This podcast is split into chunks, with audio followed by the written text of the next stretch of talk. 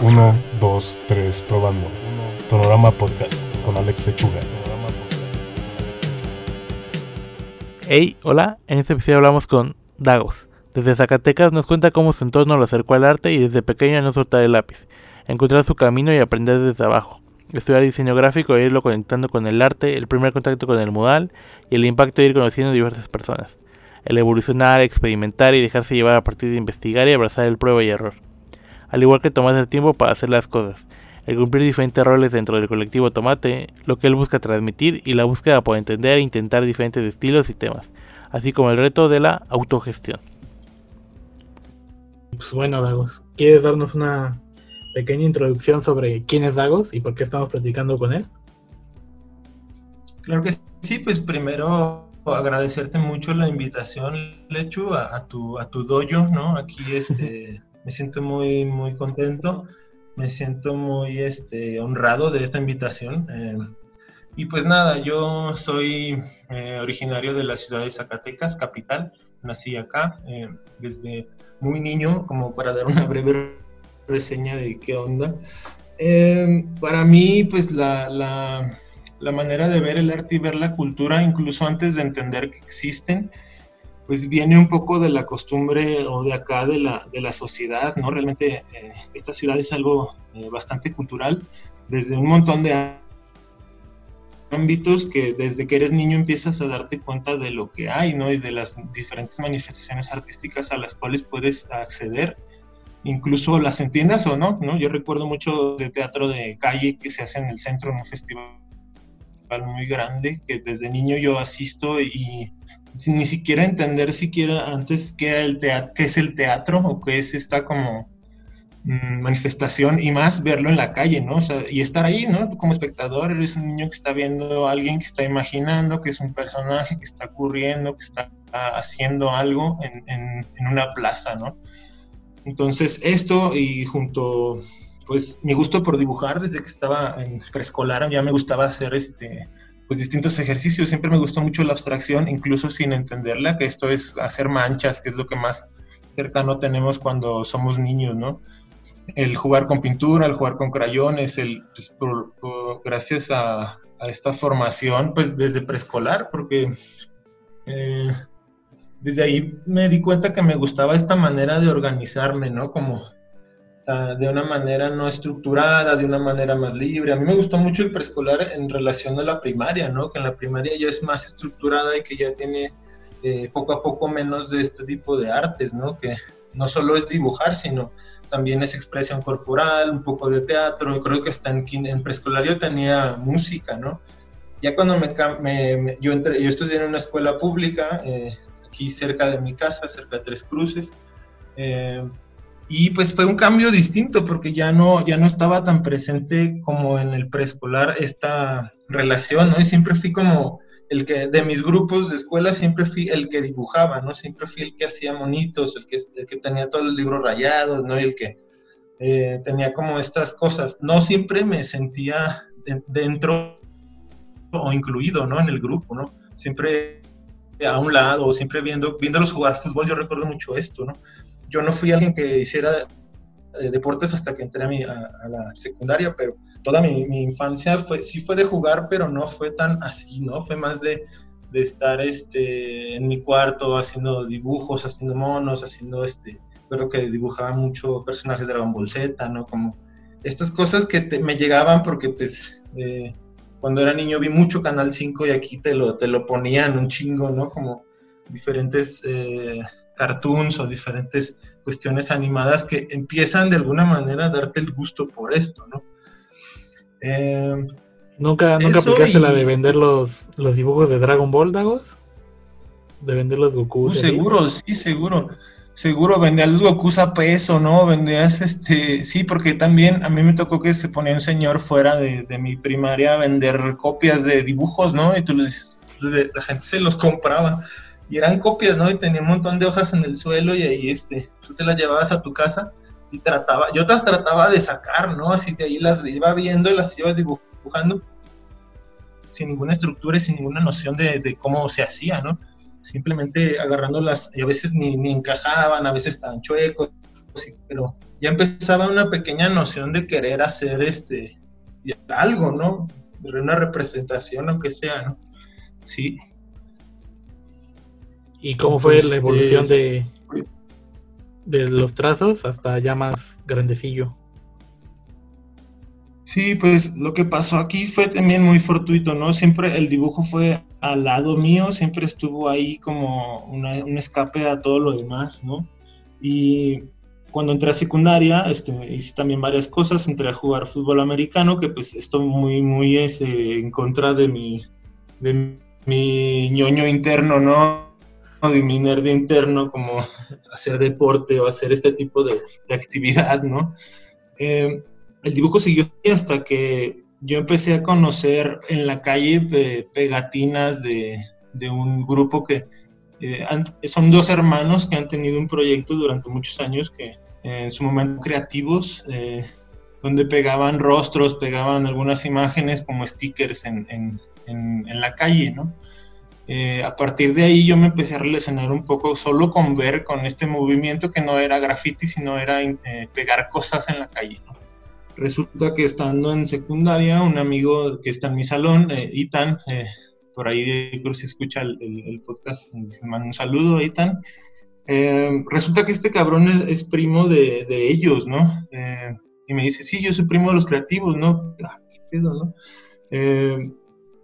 Total que los conocí y me hice amigo de ellos. Y estamos en, secundaria y de repente les ayudábamos a chalanear, ¿no? Porque ellos son dos diseñadores gráficos que son gemelos, eh, Tavo y Pancho eh, Lugo. Eh, ellos han tenido un proyecto de intervención de mucho tiempo, ahorita tienen un negocio de impresión y de diseño de publicidad y de como un montón de cosas que hacen. Y de alguna manera yo empecé chalaneándole a ellos, ¿no? Eh, en secundaria, ni siquiera tener una noción de lo que era fabricar una imagen y todas estas cuestiones como técnicas, ¿no? Eh, ahí me enseñé a depilar vinil, me enseñé a imprimir serigrafía, me enseñé a, limpiar vectores, ¿no? Eh, me enseñé a hacer un montón de cosas justo antes de entrar o siquiera pensar en estudiar diseño gráfico, ¿no? Ya lo estaba ejecutando de alguna manera no del lado del diseñador, sino del lado del, del chalán, ¿no? Entonces, esto me, me, llevó mucho también porque ellos, eh, a ellos les gustaba mucho el, el, street art, ¿no? Les gustaba mucho la, intervención en la calle, ¿no? Entonces, eh, los creativos, que ahora su proyecto se llama Bicolor, eh, gracias a ellos conocí a, a Osgemeos, conocí a, Banksy, conocí a, Space Invader, no sé, un montón de representantes de, del street art de, finales de los 90, ¿no? Que revolucionaron como la manera de, poner imágenes en la calle, ¿no? Y, a partir de ahí, pues yo me empecé a meter mucho en, saber qué, qué, rayos era esto, ¿no? Porque, porque no solo eran tags, ¿no? Porque no solo eran este, bombas o, o rayones en la calle, ¿no? Que también lo respeto mucho, pero eh, nunca, nunca estuve dentro, aunque intenté de alguna manera este, hacer graffiti, pero no, no me sentí muy identificado. Aparte, no me encontré en mi camino como a, exponentes que pudieran llevarme de la mano a entender qué era lo que se hacía, ¿no? los que me llevaron a esto fueron los cuates de bicolor, ¿no? Entonces, a partir de ahí yo... Ajá. ¿Cómo, ¿Cómo, fue ese, pues esa primera impresión de ver que, que te atrajo lo de los stickers?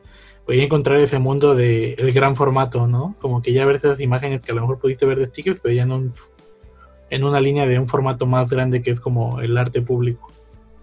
Ajá, sí, pues fue, fue, fue un rollo muy, muy loco, ¿no? Porque te digo, ellos incluso se, se de alguna manera intercambiaban stickers con, con otras, otros eh, exponentes del mundo por correo, ¿no? Y tenían libros con stickers. De, entonces yo ahí me empecé a nutrir de esto, ¿no? He escuchado también algunas biografías de personas que caen en algún lugar donde hay muchas cosas donde, para, donde documentarse y mucho tiempo también para estar ahí y lo hacen, ¿no? A mí me pasó con ellos y su extensa como tanto librería como lo, lo que ellos tenían de, de colección, ¿no? Bueno, entonces Eh, después de esto yo me fui a estudiar diseño gráfico este, en una universidad de acá y eh, aprendí cosas que reforzaron lo que yo ya había entendido en algún momento de manera técnica, güey, como de qué manera se fabrica una imagen, pero cómo esa imagen la utilizas para sus diferentes soportes, ¿no?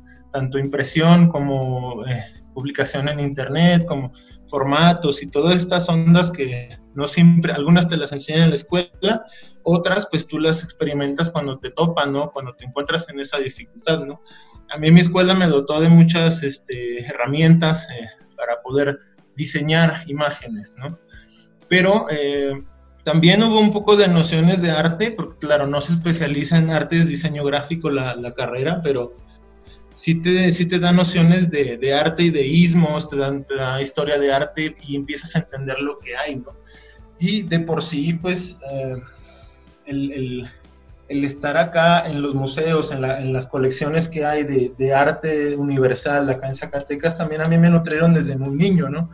Por eso me gusta mucho el arte barroco, me gusta mucho el, el, el tenebrismo, me gusta mucho el, como el, manierismo, no sé, como todas estas artes clásicas que, que están este, ahí, que, que, empiezan a entrar en tu, en tu cabeza hasta que después te das cuenta qué es lo que son, ¿no? Entonces, antes de hacer todo esto, yo lo único que hacía era dibujar, este, y ya, ¿no? Cuando empecé a diseñar, empecé a diseñar, pero dibujaba en horas que no tenía de diseño porque eh, yo salí con una noción de entender que yo tenía que acomodar imágenes para imprimirlas y que esas impresiones pues eran volantes o eran menús o eran cosas, ¿no? Afiches, ¿no? Que le llaman en, en Sudamérica como a, a este formato de, de, diseño, ¿no? Que se utiliza para publicidad también. Yo no tenía una idea de, que, de lo que se podía hacer con este formato en la calle, ¿no? O que tú, lo, lo que tú podías hacer con este formato en, en sí para hablar de cosas que no eran publicidad, ¿no? Entonces, mmm, a partir de eso, yo, yo este, aplico a una convocatoria que se llama Ciudad Mural, algunos este, pues, compañeros los conozco de ahí, incluido a ti, mi querido Lechuga, este, y me, me, encontré con ellos en este mismo camino, eh, donde es una convocatoria donde este, eh, se reúnen muchas personas de distintas experiencias y desarrollan un proyecto de de manifestación de arte en la calle, ¿no? Eh, a partir de ahí, pues a mí me voló todo, ¿no? Porque el, el, el, entender de lo que se podía hacer, recuerdo mucho haber visto trabajar a Pepe Gragmore, arroba Pepe Gragmore, que es de Puebla, ¿no? Que yo no, yo no sabía que se podía hacer eso en la calle, ¿no? Él, él tiene un, este, como un dialecto que se llama mayagrafía, que es como una especie de simbolismo abstracto, ¿no? Que, que pone en la calle, ¿no? Por ejemplo, me gustaba mucho esto porque es eh, comparado como con algunos sismos del, del, abstracto, ¿no? O, o, la escuela de Bauhaus, ¿no? Como esta, esta como oleada de gente que empezó a utilizar ciertos oficios que no eran considerados arte, empezarlos a volcar a, a, a, una disciplina altamente artística y creativa, ¿no? Y que aparte funcional, ¿no? Entonces, sí, sí fue todo una onda, pues no sé, ver a Tony Collantes, este, ver a Secreto Rebollo trabajar, no sé, yo, yo haciendo mi primer mural, viendo cómo él ejecutaba, ¿no? Cómo combinaba aerosoles, como todas esas cosas que realmente yo no tenía una idea de que sucedían eh, tan cerca de mí, ¿no? Yo sabía que pasaban en el mundo y que en algún momento, pues, eh, alguien este, empezó a hacerlo y los demás lo empezaron a seguir y empezó a crecer, ¿no? Pero no, no, no, lo veía como algo tan cercano incluso a mí, a mi vida, a mi quehacer, ¿no? A mi, a mi, a mi armar, a mi imaginar, ¿no? Oye, Dagos, ¿y cómo fue esa experiencia personal para ti en la parte de, pues, era la primera, que yo entiendo, como que esa ciudad modal también fue la primera vez que hiciste modal y también era la primera vez que pintabas fuera de Zacatecas, ¿no? ¿Cómo fue esa experiencia? Sí, pues fue, fue realmente, realmente es emocionante. Creo que hasta ahora eh, ha sido mi mejor proyecto porque fue el primero, ¿no? Y el que más recuerdo como casi fotográficamente, ¿no? Porque sales como sin, sin, sin saber qué vas a esperar, sin saber qué es lo que va a suceder, con, sin, sin ningún antecedente previo en tu, en tu memoria, ¿no? Eh, y llegas allá, yo llegué allá sin conocer absolutamente a nadie, aparte no había nadie más del norte. Este, y esto pues hacía como que yo me sintiera un poco distinto como a donde estaba llegando, porque aparte no tenía experiencia pintando en la calle, ¿no? Y como todo esto, ¿no? Entonces lo que yo hice fue pues ponerme a absorber todo lo que podía, ¿no? Eh, el, entenderme como un, este, como, sí, un, ignorante del tema, ¿no? Alrededor ¿no? Y entenderme con eso y abrazar esa misma ignorancia, decir, güey, no, no sé qué es esto, pero me gusta mucho, ¿no? Entonces voy a aprender todo lo que pueda acerca de esto que están haciendo, que lo entiendo un poco y otras cosas no tengo idea, pero voy a intentar hacer todos los amigos que pueda, intentar hablar con todos los que pueda, conectarme, hablar de lo que me gusta, ¿no? Y encontré por primera vez como este lugar, ¿no? Este lugar en donde pues me encontraba con más personas similares a mí, ¿no? Que hacían esto, que digo, yo nunca participé en, ningún gremio acá en Zacatecas, nunca estuve en ningún taller, hay talleres de dibujo, hay talleres de pintura, pero yo nunca estuve en ninguno de ellos, ¿no? Yo empecé a aprender a pintar como tal, dibujo desde niño, pero empecé a aprender a pintar hasta que salí y hasta que pinté mi primer mural allá en Puebla, ¿no? Así fue. ¿Y cómo fue hubo una transformación en tu gráfica a partir de ese primer festival? Porque a mí cuando me tocó ir, por ejemplo, a el primer ciudad modal donde nos conocimos justo fue Baja California, La Paz.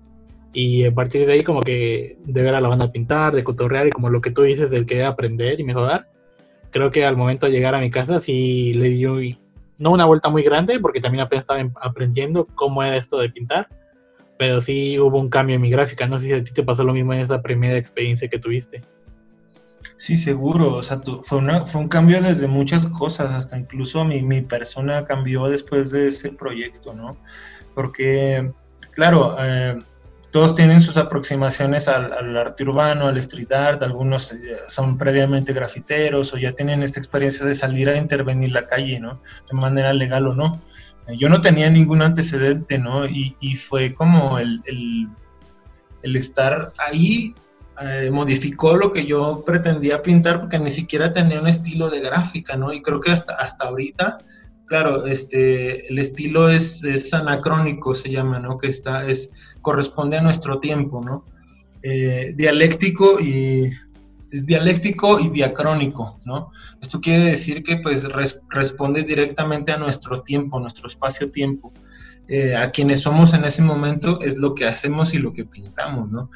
Entonces, ah, desde un momento yo, no, yo he decidido no tener un estilo fijo, un estilo propio de decir, ok, yo me quedé aquí este, eh, desarrollando esta manera estética de hacer este proyecto, eh, sino que a mí, conforme yo he visto que se hacen las cosas, he intentado hacerlas a mi manera, he intentado de cambiarlas, ¿no?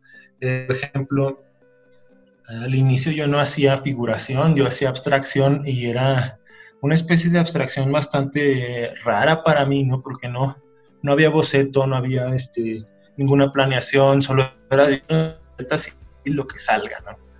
Eh, esto me, me, ayudó mucho, es muy liberador, este, si, si pueden en casa hacer como, ejercicios de, de, de, esto, de ilustración sin ningún plano, o sea, eh, en hojas, en, libretas, yo llené libretas con, con, un montón de rayones, con rotuladores y con, con con acuarelas y cosas que no tenían mucha coherencia visual o mucha armado visual, pero me ayudó mucho a, practicar la calibración de los materiales sobre el soporte.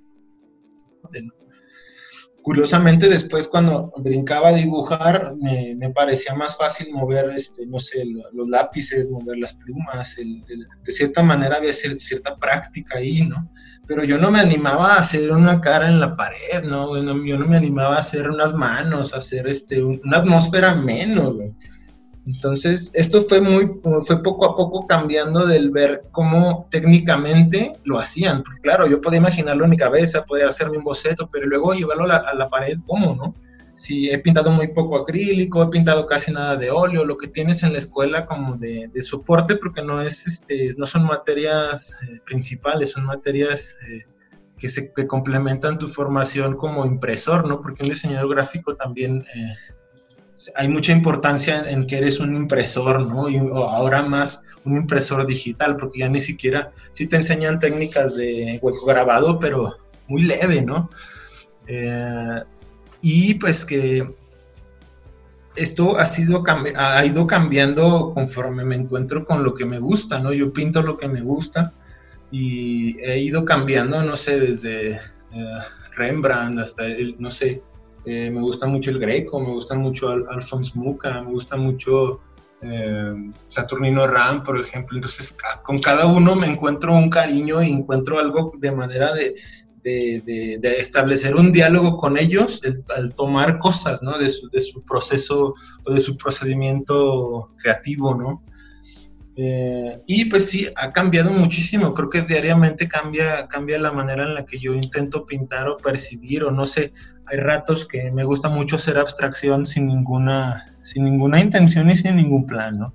Porque también eso le ayuda mucho a mi espíritu, me siento muy tranquilo el, aventar pintura en, una tela, el, el, el, hacer este pruebas, el dejar horas ahí sumergidas, cosas, ¿no? El como también esta parte de no no pretender hacer algo, sin embargo hacerlo, es también algo que a mí me ha servido mucho a, la otra parte, ¿no? No sé si fueran dos hemisferios, ¿no? Como entre figuración y abstracción, entre más cercas estén o entre más eh, juxtapuestas estén las dos, eh, yo me siento más en paz, ¿no? O me siento un poco más tranquilo el saber como que, puedo abarcar diferentes cosas con eso, ¿no? Eh, y pues eh, por ejemplo, ahora estoy haciendo mucha ilustración vectorial que pues no había hecho, pero me gusta un montón, ¿no? Y, me gusta encontrar como el equivalente de lo que yo hago, que ya he hecho, a esto, ¿no?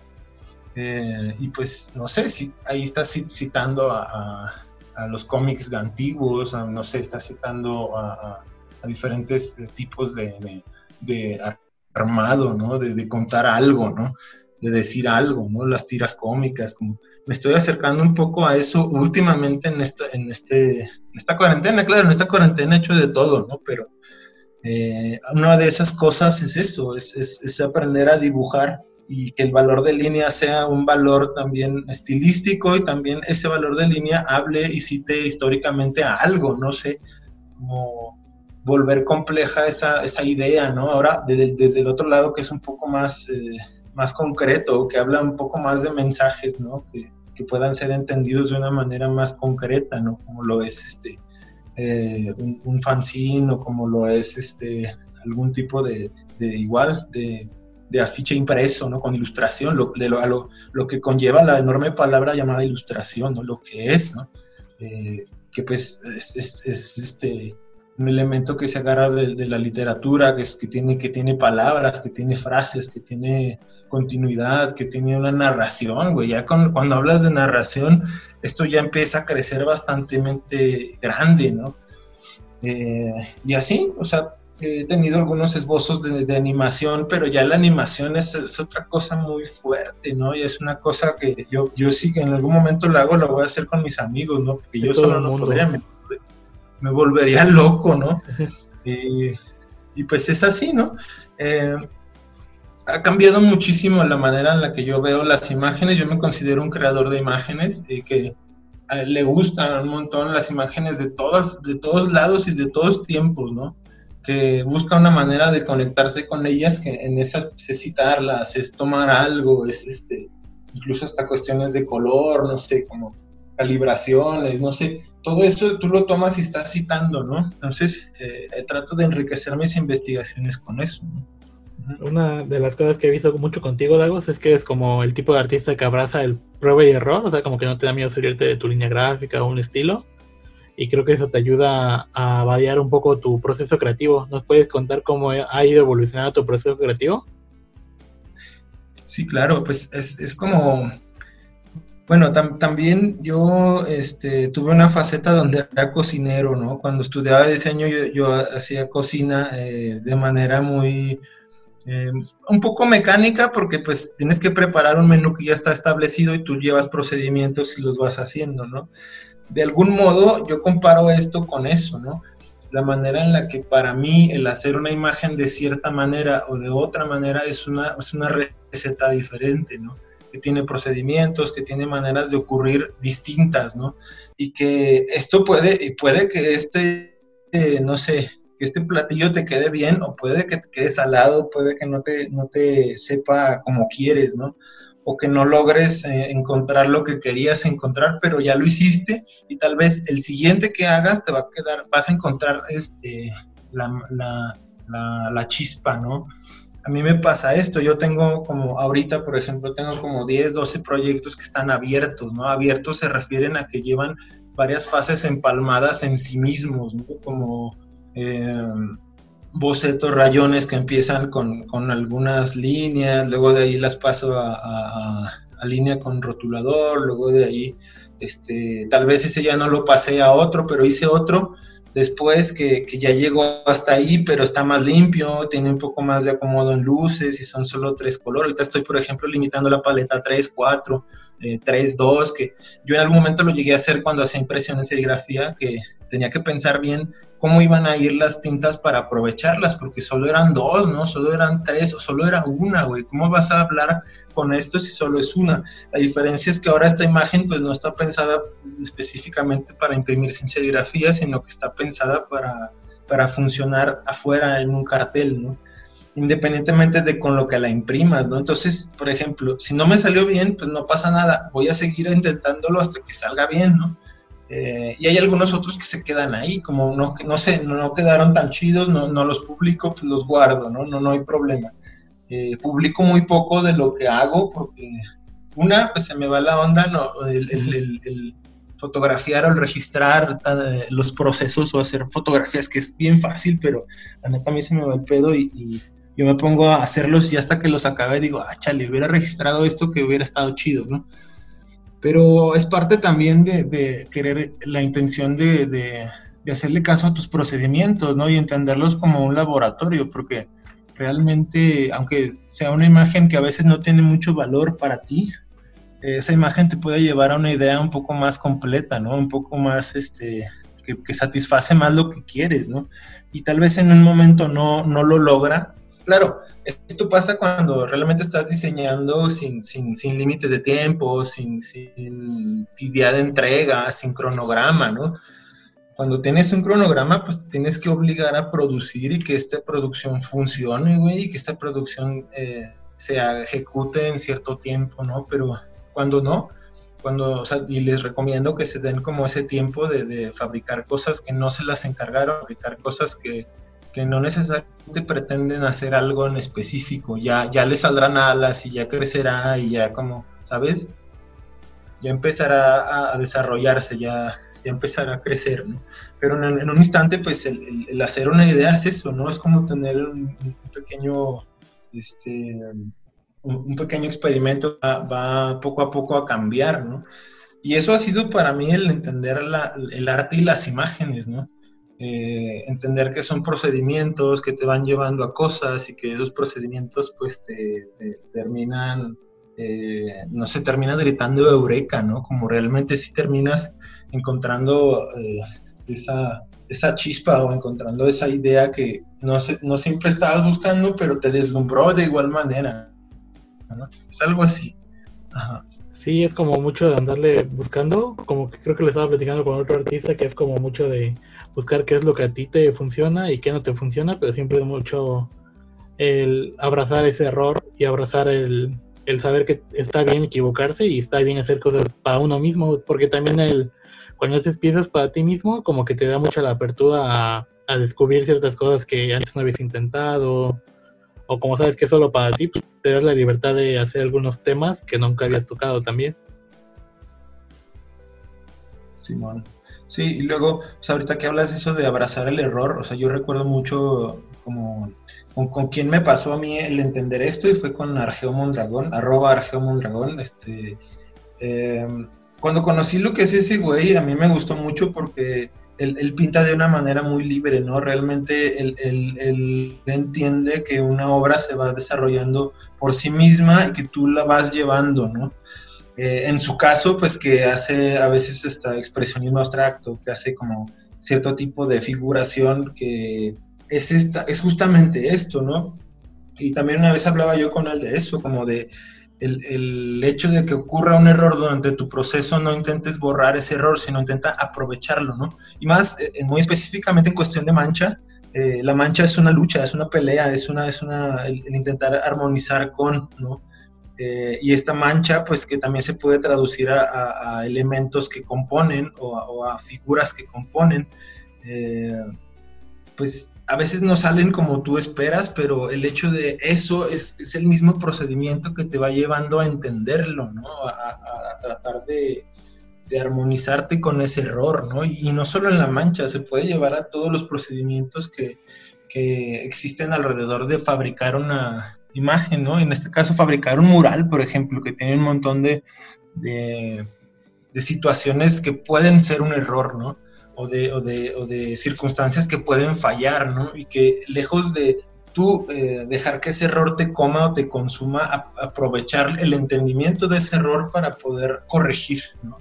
También el, el, hacer un mural es corregirlo, güey, es, es, este, ajustarlo, ¿no? Como acomodar tornillos, en granes, hacer cosas alrededor para que siga caminando y que lo lleves a cabo, ¿no? Porque muchas veces el hacer un mural no, implica la cuestión de, de, qué, vas a pintar, sino cómo lo vas a pintar, ¿no? De qué manera lo vas a hacer para que te rindan los días, para que no te canses tanto, para que no te solíes, para que puedas este, trabajar bien ahí, ¿no? En la, estás en la calle, ¿no? Entonces, en la calle puede pasarte todo, güey, puede pasar lo que sea ahí, ¿no? Porque estás plantado, ¿no? Eh, y pues cómo puedes lidiar con esto ajustando. Diariamente tienes que ajustar lo que ya viste hoy, hacer revisiones y, en la mañana siguiente, si, si hoy olvidaste tal cosa, al día siguiente no lo puedes olvidar, güey. Tienes que llevarlo, tienes que buscar también qué más olvidas, ¿no? Que, eh, ajustar constantemente. Y en este rollo de ir, de ir ajustando las cosas y, y también ir, irse entendiendo, porque también ha sido un camino como de par de años, esto de, pues estuviste mucho tiempo en Colectivo Tomate. Recuerdo que con el Lean bromeábamos de que, ah, pues la convocatoria de Ciudad Modal, pues ya pide 24 artistas y Dagos. Ya así de cajón iba tu nombre. Sí, pues fue, una fortuna, o sea, ajá. ajá. Bueno, como es que también fue, fue, esa etapa de artista y también como que cumplir varios roles que fuiste aprendiendo también en la parte de pues, gestión o andamios y toda esa parte, también conocer esa experiencia tuya. Sí, seguro. Este, eh, pues fue, fue un montón, fue muy enriquecedora. Realmente a mí este, eh, ese proyecto, Ciudad Moral, a mí me enseñó a, trabajar en equipo y a entender un proyecto tan estructurado y tan, tan, tan diverso, ¿no? Tan, tan como multidisciplinario, yo lo veo así, ¿no? Porque desde que, no sé, me tocó hacer eh, gestión en vinculación con medios, este, me tocó hacer este, entrevistas en radio, en televisión, me tocó hacer como trabajo comunitario, tocar las puertas, este, me tocó hacer levantamiento, me tocó hacer eh, pedidos, pedidos de pintura, me tocó hacer de todo, realmente eh, aprendí igual con, con, Felipe, Felipe Zambrano, eh, con Chucho Zambrano, con Gio, este, realmente este, este señor y su hijo y su sobrino, o estos señores nos enseñaron a nosotros a cómo trabajar, como el, cómo cuidarte para no romperte la madre, güey, o sea, cómo, de qué manera anticiparte, ellos son pues, eh, no sé, maestros de la vida, ¿no? O sea, le hacen a todo, güey, realmente hacen todo. Eh, cuestiones de remodelaciones, acabados finos, cuestiones de, de, todo. Una vez Felipe me platicó que le tocó pintar una hasta bandera, güey, como de casi 50 metros, casi 50 metros de alto, no sé, una cosa muy descomunal. ¿Cómo, cómo fue su experiencia para poderlo hacer, güey, no? Y así, esto estaba lleno de, anécdotas, realmente yo aprendí con sus, con sus anécdotas, ¿no? Eh, a, tal grado pues de entender que, que un, procedimiento de un mural pues tiene que, tiene que estar bien pensado para poderse ejecutar, ¿no? Tienes que, que tener las bases y las herramientas, más que las bases, las herramientas para, para no tener un accidente, ¿no? Porque realmente lo que más debes de cuidar a partir de tu, a partir de tu gráfica, pues es, es tu integridad física, ¿no? es, este, no te funciona una lesión. No por ejemplo, yo estuve jugando muchos años fútbol americano, como casi 10, ¿no? Desde, desde secundaria.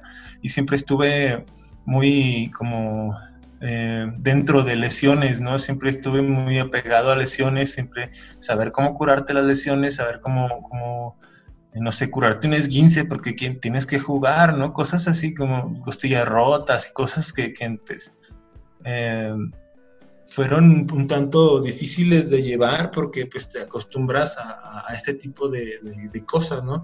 Y que una lesión no te funcionaba para lo demás que era tu, vida diaria, ¿no? El ir a la escuela o el hacer cosas no te funciona, entonces menos te funciona una lesión si eres muralista o si eres, si trabajas en la calle, ¿no? Si haces este algún tipo de intervenciones, pues no, no te funciona porque necesitas estar íntegro, necesitas estar eh, arriba de andamios, en alturas hasta de 8 metros, ¿no? Entonces tienes que andar bien, bien, este, como armado, ¿no? Entonces, este proyecto a me enseñó cómo, cómo funciona la producción para hacer una masificación de murales, ¿no? Cómo trabajar murales en gran formato y muchos, ¿no? No eran dos, tres, eran 10, 20, güey, 50, güey, no sé, en un determinado tiempo claro, eh, fui muy afortunado, digo, porque me, seleccionaron en algunos proyectos eh, consecutivos, entonces yo pude estar viendo cómo iba avanzando y creciendo el proyecto. Y después incursionando en el proyecto, en sus metodologías, el, aprender este, de, gestiones, ¿no? Como aprendí, aprendí, mucho junto con Sara Miranda, ¿no? De la mano, como el, ver cómo iba pasando eh, cada una de, de las fases, ¿no? Después trabajar dentro del colectivo Tomate y entender cómo está la estructura para eh, después pues graduarme, ¿no? Como algo así, ¿no? Porque realmente pues ese proyecto a mí sí me enseñó a pintar, ¿no? Como si, si, si soy, soy egresado de Ciudad Mural, ¿no? Una madre así, ¿no? Como... Eh, y pues eh, en cierto, cuando cumplí mi décimo Ciudad Mural, pues realmente me, me, fui, ¿no? Fue como, ok, ahora ya me toca a mí este hacerlo por mi cuenta, ¿no? Empezar a, buscar otro tipo de, lugares y otro tipo de, personas, ¿no? Otro tipo de artistas incluso, ¿no? Y así, pues, sigo, he seguido pues, colaborando con Colectivo, voy a seguir colaborando con ellos, ¿no? Pues comparto mucho de, lo que es el pintar en la calle, ¿no? Y esto de pintar en la calle y los diferentes lugares que pudiste visitar con Ciudad Moral, ¿hay alguna anécdota que nos quieras compartir como algo que te haya marcado o te haya impactado en la forma de, pues sabemos que el colectivo Tomate es un proyecto muy social y luego te toca ir a comunidades o estados que no están como que en la mejor condición, están pasando por momentos difíciles. ¿Alguna experiencia? Eh, sí, bueno, pues, pues, pues, puedo hablar generalmente, no, no tengo una en especial, pero sí puedo hablar generalmente de lo que ha sido como eso, ¿no? Porque realmente este proyecto te permite entrar en las entrañas de una comunidad, ¿no? Y ahí ves, es un crisólogo y ves, ves todos sus, diferentes prismas, ¿no? Sus diferentes caras, las ves desde las, las caras más tristes, después ves de ver, no sé, ver pobreza extrema, ver, este, no sé, ancianos que están en, en, una situación muy, muy de abandono, ¿no? Este, abuelitos que andan ahí solos, ¿no? Y dices, ¿tú qué onda, no? Hay muchas cosas oscuras dentro de lo que te encuentras dentro de una colonia. La cosa aquí es que, claro, tú vas con la intención de pintar y vas con la, con la intención de intervenir y, promover este mensaje de conexión, ¿no? Y el, el encontrarte esto, pues es, es, un choque de realidad que en algún momento a mí me causó mucho, mucho impacto, ¿no?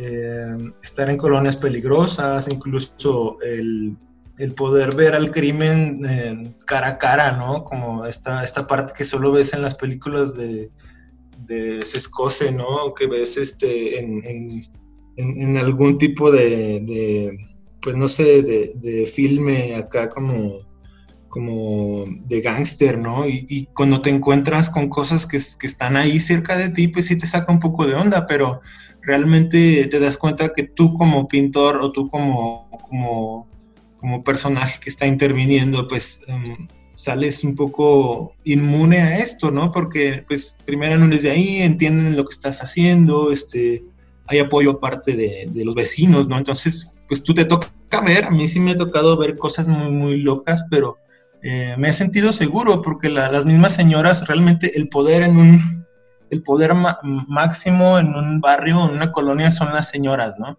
Las madres de familia, ¿no?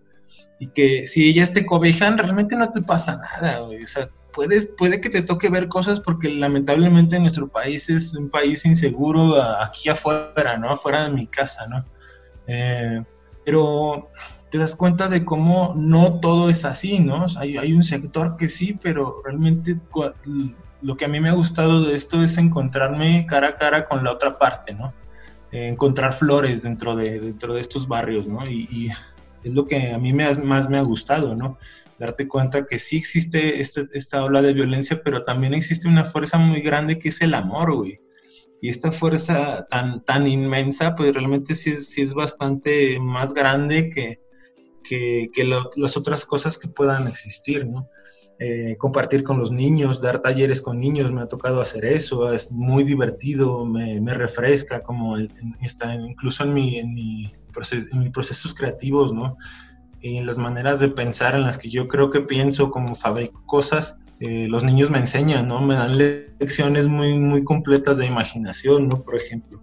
Entonces, sí, sí es como bien, bien contrastante lo que te encuentras en un barrio, pero real, güey, es, es, es, bien, este, sí, sí, es bien verdadero, ¿no? Y el estar en, donde sea, ¿no? Desde un barrio pequeño hasta estar pintando en la ciudad en medio de, un, semáforo, ¿no? Eh, ha sido muy distinto, pero te encuentras estos dos polos y, pues tú decides qué, qué promover y qué, ensalzar, ¿no? Que, que, mostrar, ¿no? Y pues es como la parte honesta. Y en esto de saber qué mostrar o irse descubriendo y pues ver la parte más verdadera de la ciudad, no sé si tuvo algún impacto en tu mensaje o tu... Pues sí, lo que buscas transmitir con tu obra, cómo ha ido cambiando, pues el vivir y todas estas experiencias, o si buscas transmitir algo en concreto con tu obra. Claro que sí, pues en, en un inicio es, es el, el, querer encontrar distintas maneras de, de, expresarte, ¿no? Eh, sí ha tenido mucho impacto y sí este, ha tenido como el, cómo, el cómo vas llevando tus procedimientos eh, y cómo los piensas, ¿no? Porque antes de esto yo no pensaba que una imagen tenía que ser diseñada no solo visualmente, sino en contenido para verse por muchas personas, ¿no? Eh, este error lo cometemos muchos porque eh, vamos y nos montamos con una imagen que nosotros queremos y la ponemos sin ninguna responsabilidad, ¿no? Yo lo he visto, lo he visto, incluso hasta lo he hecho, no sé, o sea, no entendía como que si te vas a poner en la calle tienes que ser bien, bien responsable de lo que vas a poner en la calle, ¿no? Y de qué manera el mensaje va a repercutir en, en los que están alrededor, ¿no? Si lo llevas al modo más extremista, este, este mural es como una bomba, güey, que tiene una explosión, ¿no? Eh, las bombas tienen una explosión que tienen eh, una cosa que se llama daño colateral, ¿no? que es que la bomba arrasa alrededor en un radio y lo que esté, ¿no? Eh, el mensaje, eh, yo lo tomo desde el ejemplo publicitario, el mensaje es un poco así, ¿no? Pero de qué manera tú lo vas a transformar para que este mensaje no se convierta en una bomba, sino se convierta en un, árbol que, que, que, da frutos, ¿no? Que se convierta en, en, algo que realmente está cambiando alrededor de sí, ¿no? Está, ¿cómo, cómo, cómo haces una imagen que sane ¿no? a los demás. ¿no? Cuando yo me empecé a plantear esto, igual con, con el contacto, siempre, mi, mi, enseñanza siempre ha sido el contacto con otros artistas y ver qué es lo que hacen, cómo lo hacen y para qué lo hacen, ¿no? que esto es muy importante. Eh, lejos de yo guardarme mis secretos, guardarme mis recetas y que ¿no? Eh, al contrario, es yo tengo esto, lo comparto contigo, tú, tú tienes esto, lo compartes conmigo. Y así el conocimiento de los dos crece, ¿no? Exponencialmente, ¿no? Entonces, el, el, entender que si, te vas a manifestar en la calle, porque eso es esto, ¿no? Tienes que hacerlo con mucha responsabilidad y el entender qué tanto está sanando eh, esta imagen que tú estás haciendo. Claro, también hay imágenes por diversión y yo lo he hecho, ¿no? Son imágenes que te gusta hacer y que vas y las pones, ¿no? Y ya, ¿por qué? Pues no sé, me gusta y la puse, ¿no?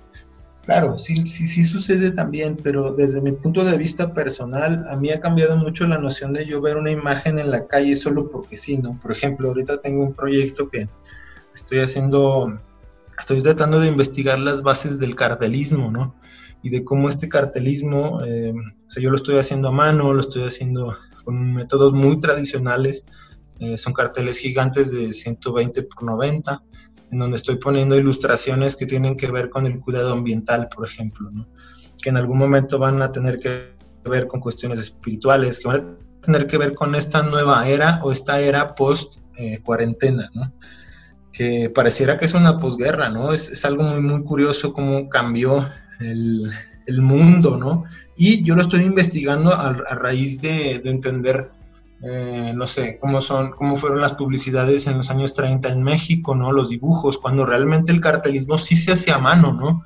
Cuando no había una imprenta, cuando no había una manera eh, como digital de, de, de reproducir estas imágenes esto yo me lo estoy planteando como una manera de regresar a los inicios desde el punto de vista ideológico y también en cuestión de costos y en cuestión de, de, de, manufactura, ¿no? Porque un cartel, un cartel hecho con acrílico a mí no me puede salir en más de cuatro pesos, ¿no? Porque no lo puedo costear, güey, no lo puedo, no lo puedo pagar, ¿no?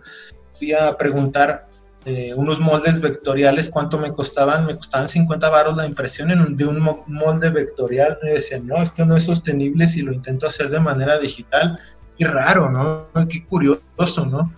Porque a pesar de que muchas de las maneras de imprimir ahora son más baratas que antes, en este caso yo me topé con la cuestión de que me es más barato hacerlo a mano, aunque me cueste tiempo, que tiempo ahorita es lo que más tengo. Eh, me que a manera digital, ¿no? Y que controlo yo más mi acabado hasta al hacer esto. Todavía no pego nada, igual en los próximos días voy a empezar a subir este tipo de intervenciones. Eh, planeo hacer tirajes de, carteles que tengan que le, abren, que le hablen al, grabado y que le hablen a las técnicas tradicionales de grabado y que aparte tiren un mensaje de, aliento, ¿no? ¿Para qué? Para que en cuanto se, se, empiece a abrir o empiecen a salir las personas, eh, puedan verlas, ¿no? Con sus ojos, ¿no? Eh, igual también aprovecho también este espacio para invitarlos a hacerlo, ¿no? Como una cuestión de, si, si quieren, contáctenme, vemos de qué manera podemos llevar esto, ¿no? El, el, el hacer tirajes que, que estén en el papel, yo los hago en papel bonds, ¿no? y estos tirajes cómo puedan de alguna manera decir algo y que, y que sea más, este, que le hablen más a ese cartelismo tradicional, ¿no? Que sigue estando en la calle, pero ahora anuncia, este, conciertos, anuncia, eh, por ejemplo, acá lo usan mucho para las charreadas y como para todos estos eventos. Claro, siguen siendo carteles impresos en offset, ¿no? Pero, ¿qué pasa si yo llevo la ilustración a ese soporte, ¿no? ¿Qué pasa si yo lo pongo en, una pegatina, ¿no? Por ejemplo, me gustaba mucho, este, me gustó mucho el podcast de Pegatina Criolla porque él, él, habla justo de toda esta cultura, ¿no? Es una cultura bien amplia y que, y que como él ha llevado desde su punto, ¿no? Que es algo que creo que debemos de, de, tomar y retomar varios de los que no lo hacemos, ¿no? Aunque sea por gusto, aunque sea por, por, dejar algo más que, que, post, ¿no? Y pues no sé. Ajá. Sí, creo que es una de las... Bueno, encuentro como cierta similitud en, tu proceso o la grafía que tiene Pegatina y tú, porque también abrazan mucho el error y no tienen miedo como de meterse a este mundo de una parte más abstracta en cuanto a las piezas y la forma de, pues eso, de abrazar el error también. Sí, pues es, es parte de un procedimiento, porque, por ejemplo, te decía, a mí el, diseño gráfico me ayudó a entender que yo, yo me había formado en técnico de imagen, o sea, yo era un técnico de imagen cuando yo salí y egresé de esa universidad al, al, entenderme así y lejos de menospreciarme, el entenderme como este atributo me puede ayudar y me ha ayudado a lo largo de estos años a, a imprimir eh, murales gigantes, güey. Que también, claro, hay, cosas, hay muchas cosas que yo dibujo a mano, hay, hay ha habido murales que los hago sin, sin, con una retícula sin trazo, güey, ha habido murales que proyecto, ha habido murales que, que ejecuto, no sé, con, con diferentes técnicas, ¿no? Eh, aquí lo que me ha servido el diseño es para entender cómo estos soportes se pasan a la pared, ¿no? Lo veo mucho, por ejemplo, con Smith, ¿no? Que Smith se, se, se considera un, un, este, un ilustrador de gran formato, ¿no? De cómo estos elementos casi 100% digitales, cómo él los lleva desde el dibujo, los, los lleva hasta su soporte final, ¿no? Que, pues, ha sido esto, así, ¿no? Y, un montón de personas que lo hacen, un montón de artistas que, desarrollan este tipo de cosas. Yo no me clavo en, cuestiones de, no sé, de purismo que a veces eh, rondan en algunos sectores alrededor, como de, ah, es que tienes que hacer esto así, es que si no es, si no es con pura lata no es graffiti, es que, ¿sabes? Como este tipo de ideas que a veces nos, nos pueden mermar. Por ejemplo, a mí me, a mí me frena el, hecho de yo creer que solo se puede hacer así, ¿no? Eh, cuando pues tengo un montón de amigos alrededor que hacen las cosas de manera bien diferente, ¿no? Eh, no sé, que hacen abstracción 100%, ¿no? Este, que hacen manchas, que hacen este, eh, stencil, que hacen impresión en, pared, ¿no? Que hacen este, pues un montón, montón de cosas, ¿no? Distintas, en plasta, que hacen diseño vectorial, que también lo respeto mucho porque he estado diseñando en vectorial con, con acrílicos, ¿no? O sea, yo dibujo en, una hoja de algodón y la intento hacer lo más este, vectorial y lo más eh, geométricamente eh, plana posible y es bien difícil, ¿no? Porque a veces son, por ejemplo, yo, yo he, visto, he visto trabajar este, de cerca, ¿no? Eh, y, me doy cuenta de cómo trabajas y a veces son tres, cuatro capas hasta que des en el tono sólido deseado, ¿no? Y eso es parte de, una, de algo que vas puliendo y es parte de algo que, que, tiene que ver con tu toque también, ¿no? De cómo, cómo tú logras esa, esa, ese acabado tan, tan recto, ¿no? En, en, una imagen en la pared, ¿no? cosas que en algún momento contrarrestan con otro tipo de ejercicios que yo tengo que son solo, que son puras manchas sin dibujo, ¿no? Que entenderlo que todas son igual de, fascinantes, ¿no? Que todas son muy amplias y muy ricas y puedes, puedes este, encontrar cosas distintas. Eh, eso es lo que a mí me ha ayudado mucho a, divertirme, ¿no? Más que nada, porque sí, este, igual yo los, los, los invito como a eso, ¿no? a, intentar cosas que nunca han hecho, eh, técnicamente hablando, en discurso, en, ideología, en, todo lo que tenga que ver con, su arte. Intenten incluso sectores a los cuales no están este, acostumbrados a, ver o a entender, ¿no? Eh, por ejemplo, estoy tratando yo de acercarme a, la botánica, ¿no? Como a, entender más allá de las formas, las plantas que otra cosa tienen alrededor, ¿no? Eh, y, en esta búsqueda que yo, pues claro, mi, madre siempre ha tenido plantas, siempre ha tenido flores y le gustan mucho hasta la fecha, ¿no? Eh, yo he estado poco inmerso en eso, pero he estado ahí presente como de una manera tal vez indirecta, ¿no?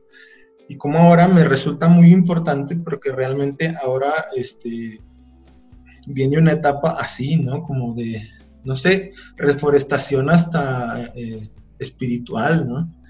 Entonces, eh, pues no sé, el hecho de que yo no me considere dentro de ningún estilo como propio, ¿no? A mí me gustan todos, güey, me gusta eh, todos los sismos, me gustan un montón de cosas como sé que algo tienen dentro de, ¿no? No solo de su manera visual, sino cada, cada manifestación artística está alrededor de otras porque es, es este, diacrónico, ¿no? Esto tiene, que ver, esto tiene que ver con el tiempo en el cual ocurrieron. Entonces, yo estoy estrechamente ligado con mis contemporáneos de danza, de, música, de, de, teatro, con, los escritores que son de mi edad, ¿no? O de mi generación, ¿no? Entonces, ¿de qué manera yo me estoy vinculando con ellos y de qué manera yo estoy hablando con ellos también, ¿no? No solo le hablo a puros ilustradores y a, y a, grafiteros o a, a, diseñadores gráficos, ¿no? Sino hacia dónde más estoy intentando combinarlo, ¿no? Y pues no sé, creo que esa era, este, ya está ocurriendo, ya este, está sucediendo, ¿no? Sí, es como las, la parte positiva, si lo podemos ver así, de este tipo de estar encerrado en casa, que te permite mucho la introspección y ver cómo, qué sigue para, para las personas, o qué sigue en tu proceso, o qué sigue hacia qué tanto puedes estirar tu trabajo. Y entre esta parte de estirar tu trabajo o empezaste a meter más dinero en eso, está la parte de la autogestión, que ya llevas practicándola desde hace mucho, Dagos, en Zacatecas y diferentes lados, como cómo tú te desarrollas en esa parte, en el buscar tus proyectos, en, no pagar la brocha. Sí, bueno, pues siempre, eh, desde que salí de universidad eh, hemos andado en búsqueda de la chuleta, ¿no? O sea, es como realmente eh, desde entonces, bueno, desde antes, porque para poder estudiar yo tuve que trabajar de cocinero, ¿no? Algo que dividía mi, mi, tiempo en, dos y tenía algunas horas para dormir y a veces no llevaba tareas y a veces como, como, sabes, un poco difícil, sí, pero pues esto me permitió como hacerme un poco de disciplina, ¿no? Claro, tiene periodos y tiene cosas, ¿no? Y, y se ha ido cambiando y se ha ido amoldando. Ahorita yo tengo un periodo muy distinto de entonces, ¿no? Y justo eh, el, el, estar ofreciendo, porque empezó igual con comisiones bien pequeñas, ¿no? Como de, oye, hazme un retrato, oye, hazme un dibujo, oye, haces un fanart, este, oye, este, tal, ¿no? Incluso antes de tener lienzos, ¿no? Incluso antes de saber cómo hacer un lienzo, ¿no? Eh, los dibujos a lápiz empezaron ahí, como, y de ahí, pues, el decidir salirte de trabajar formalmente como en una empresa y el decidir dedicarte a dibujar ya, ¿no? Es como, yo me, me prometí que, que, pues, que dibujar me iba a dar de comer, ¿no? Y me iba a pagar mi renta, y, y aunque a veces, a veces es, es como ese dicho de que hay veces que nada el pato y otras que ni agua bebe, es algo así, güey, es como, ahí hay veces en las que es más difícil eh, y hay otras veces que es muy fácil, que tienes un montón de demanda de trabajo, que tienes eh, una agenda tres, cuatro meses ya llena, ¿no? Y que ha sido pues también el aguantar vara, el estar consciente de que tu trabajo no depende de una empresa, sino depende de qué tanto tú le chambeas, ¿no? Y como también, pues eso, a mí me da eh, periodos de descanso, de decir, ok, ya junté un poco de dinero, entonces ahora voy a estar este mes sin, sin hacer, eh, sin tomar comisiones y ponerme a avanzar en lo que tengo aquí, ¿no? Y entonces empiezo a ver que empieza a bajar este, mi, mi ahorro, entonces ya me pongo a, recibir comisiones, las abro, empiezo a publicar que este, eh, todas esas cosas se hacen retratos y como este tipo de, de, de, encargos, ¿no? Y ha ido creciendo a tal grado que ahorita, pues, tengo algunas obras en, en una galería de aquí de Zacatecas, que se llama Irma Valerio. Es una galería que, pues, es, es este, bastante grande y bastante, de bastante trayectoria acá. Y fue así, de poco a poco, el entender cómo se entrega una pieza para galería, ¿no? Y también, pues, la, la señora Irma, la galerista, que, pues, me, me ha enseñado a cómo entregar mis formatos, ¿no? También, ¿no? El, el cómo también el, el, valor se le da a, la calidad de una pieza, ¿no? Desde, desde esa otra parte también me gusta, ¿no? También me gusta mucho el, el arte, el arte de museo, ¿no? Por ejemplo. Cómo de, te, llevo yo mi, mis procesos por ejemplo, ahorita tengo piezas que ya llevo tres meses en ellas y todavía les falta, ¿no? Y que esas piezas pues están ahí, no sé cuándo las voy a acabar, pero algún momento las voy a acabar, pero sin embargo están fabricándose. Y son procesos largos, son procesos de horas que pues, son al óleo, entonces tienes que esperar horas a que se sequen, entonces es, es otro trip, muy distinto a lo que es el, diseño gráfico y a lo que es la ilustración, ¿no? Es muy diferente porque pues tú pintas lo que tú quieres acá y después eh, se le busca un lugar, ¿no? Se le busca un comprador, un coleccionista, ¿no? Y es, es diferente. Eh, y esa, la calidad de esa pieza, pues es infinitamente más alta por sus horas, ¿no? Porque, claro, si pudieras estar medio año en un mural, pues qué chido, ¿no? Imagínate cómo te queda ese mural, ¿no? Eh, ¿Cuántas veces vas a corregir? Porque igual, alguna vez escuché esto, ¿no? Que la, a fin de cuentas es pintura, ¿no? Y, y se puede empalmar, ¿no? Y si algo no te gusta, lo puedes borrar, ¿no? Lo puedes empalmar con otro color y ya lo fondeas y lo vuelves a hacer, ¿no? Entonces, eh, es un poco así, ¿no? Este es un procedimiento que puedes corregir las veces que quieras, ¿no? Y que qué tan, qué tan trabajado queda, pues depende de qué tanto tiempo le dedicas y qué tanta esfuerzo también, ¿no? Ajá. Y creo que una de las... Bueno, me tocó ver mucho eso cuando estábamos en Zacatecas de que eras mucho de trabajar mucho sobre la pieza y en caballete mucho de pensarle y andar moviéndole. Creo que es una parte muy chida. También das el tiempo, pues es el contraste que hay entre modal, de que siempre es bajo tiempo limitado, como usualmente ves en festivales y cosas así, ya una pieza de caballete donde se le puede invertir mucho tiempo. Sí, incluso pues pensarla como eso, ¿no? O sea, creo que ahorita sí bien están cerradas las galerías y los museos están cerrados, en algún momento van a abrir, ¿no? No van a estar los museos, por ejemplo, cerrados eternamente. Que claro, también eh, mi labor como pintor de la calle o, como street art, street artist es como muy contradictorio a los museos, ¿no? Porque de esto lo que habla es sacar el arte de la calle. Sí, estoy de acuerdo, eh, pero también estoy de acuerdo en esta, eh, en algún, también en algún momento yo lo, vi en una entrevista de Aris, ¿no? Que eh, cuando habla él de la importancia del, del, trabajo en el estudio, ¿no? Y, y de cómo él se puso a pintar como loco un montón de murales, pero que no tenía nada para, para vender, ¿no? O que no tenía nada para, para simplemente guardar, ¿no? No por esta cuestión de vender o no vender, sino más por esta cuestión de fabricar un patrimonio pictórico, ¿no? ¿Y cuántos de nosotros, nos hago esta pregunta, cuántos de nosotros nos estamos preocupando por tener un patrimonio pictórico guardado y catalogado, ¿no? Para, no sé, todo lo que estamos pintando en este presente es altamente valioso, ¿no? Y, no va a volver a regresar, o sea, eh, yo lo pienso así. Eh, yo ya no puedo pintar algo que, que pinté hace tres años, ¿no? Y de la manera en la que lo hice. Lo que salió, salió y ya, ¿no? Sea una serie o no sea una serie, esté ligado o no, tú ya no eres esa misma persona. Entonces, por lo tanto, tu obra ya cambió. Y, por ejemplo, no sé, si se dan cuenta, también sigo citando a Aris, eh, tiene un montón de, etapas, ¿no? Estas etapas, como él las va registrando en sus canvas y en sus eh, formatos medianos y pequeños, y que están ahí desde hace años. Tiene un montón de piezas que no ha vendido, que las tiene ahí, ¿no? Eh, y esas piezas registran lo que él ha sido a lo largo de su, de su estudio, ¿no? No solo por sus piezas, sino por su estudio pictórico, ¿no? Y como yo cuando vi eso me, me, caí en cuenta de esa carencia que yo tenía, que era, que yo no estoy registrando nada en ningún lado, ¿no? Entonces, ¿cómo lo voy a hacer, no? ¿Cómo necesito hacer piezas que tengan más dedicación y que realmente, no sé, estén ahí para, para disfrutar hacerlas, ¿no? Como que tal una pieza de medio año, ¿quién se puede dar ese lujo hoy en día, ¿no? Con esta como acelerada vida y este, esto que nos está acostumbrando a hacer cosas más este, inmediatas, ¿no? Y tenerlas rápido, ¿no? Y esta cultura de, de, hacer scroll, ¿no? Y ir bajando y bajando, bajando, bajando, bajando y, muchas veces ni ver las imágenes y la cantidad de bombardeo que tienes en una imagen. Entonces, estas piezas, por ejemplo, eh, son ensambles como de, de montón de, piezas de, arte barroco, ¿no? De arte tenebrista, reensambladas, ¿no?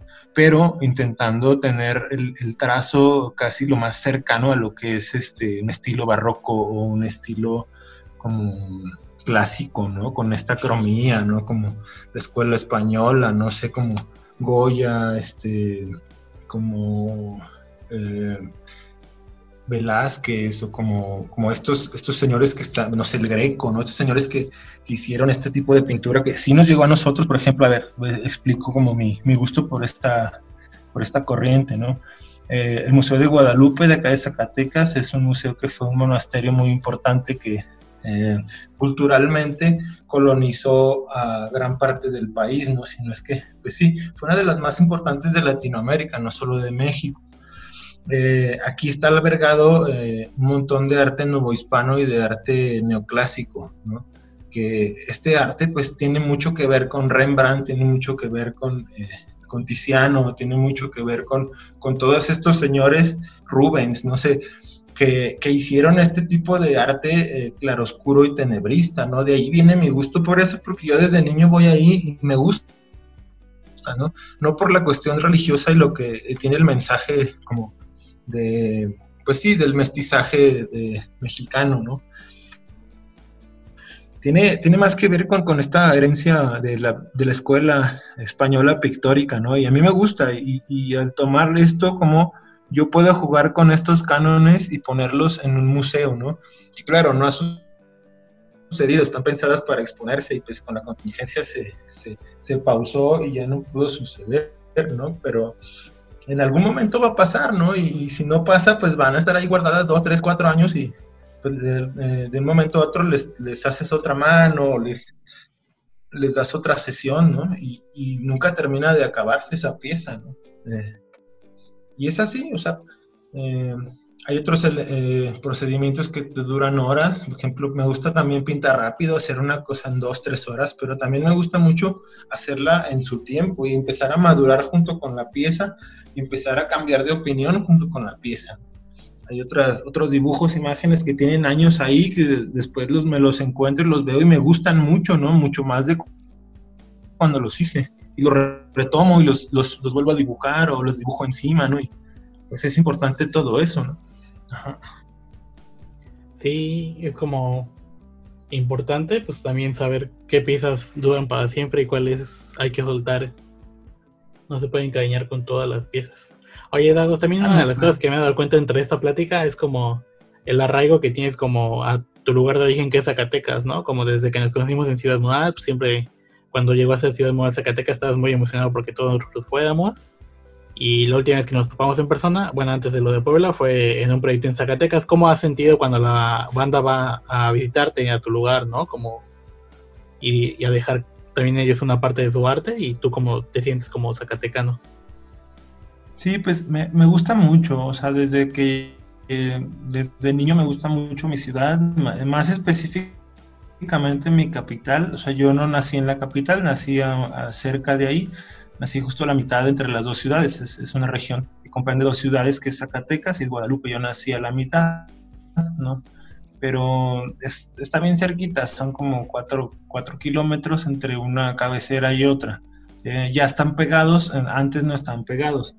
Entonces, eh, desde que era niño, pues yo fui al Museo de las Máscaras, que alberga pues casi 200, dos, perdón, 2.600 máscaras de todo México y el mundo. Eh, y cuando eres niño, pues ves un montón de máscaras que te, no, no, no te das cuenta como que es un patrimonio tan, tan como exclusivamente solo reunido ahí, ¿no?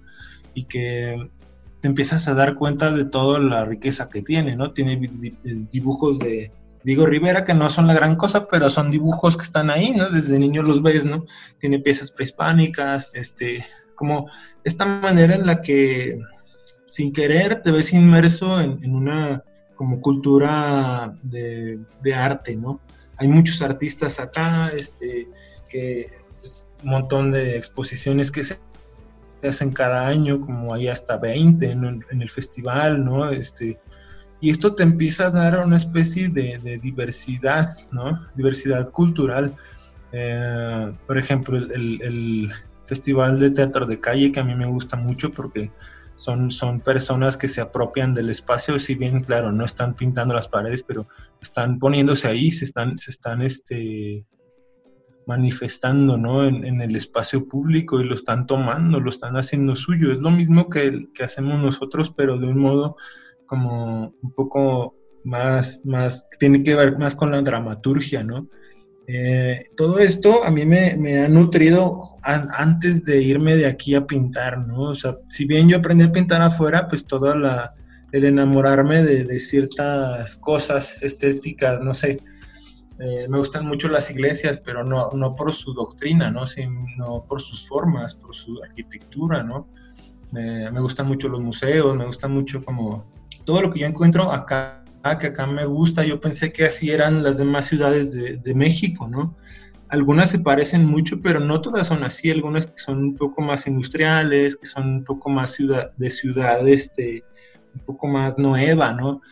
Entonces, eh, sí fue un cambio y a mí me gusta mucho porque yo entendí que Zacatecas era muy especial cuando salí de aquí, ¿no? Cuando me fui a otras ciudades, eh, específicamente de México, a a encontrar similitudes, ¿no? Y a, y darme cuenta de que mi ciudad era valiosa, ¿no? Aunque no es tan grande, es, es muy, está muy bien eh, cuidada, ¿no? Y es muy bonita, me gusta por eso cuando, cuando has venido a visitarme, cuando eh, han venido a visitarme mis amigos, pues tratar de mostrarles esto que a mí me gusta de la ciudad, ¿no? Porque cuando yo estoy acá, me ha tocado estos últimos dos años tener mis vacaciones acá, ¿no? En vez de que sea al revés mis vacaciones son en mi, casa y, me doy la vuelta en el centro, ¿no? Me, me voy a buscar, no sé, eh, hay una cineteca, hay, este, hay varias exposiciones casi todo el año abiertas, ¿no? Y incluso hasta caminar las ciudades peatonalmente es muy bonito, ¿no? Y todo esto, pues eh, yo he querido que ustedes lo experimenten y lo vean como de alguna manera hasta, hasta bohemia, porque ah, hay muchos artistas aquí, no solo pintores, ¿no? Hay, hay un montón. Hay actores, hay actrices, hay este, escritores, hay músicos, hay... Y ellos andan ahí, ¿no? entre los cafés o andan así como como entre, entre algunos lugares que tienen donde se reúnen y, y, esto a mí siempre me ha gustado muchísimo de acá, ¿no?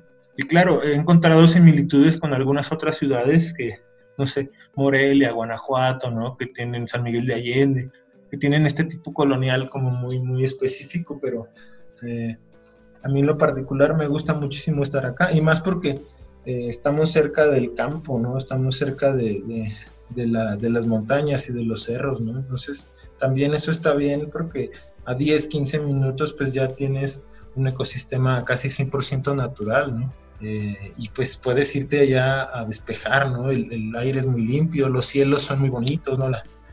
los atardeceres, no, pues ni se digan, ¿no?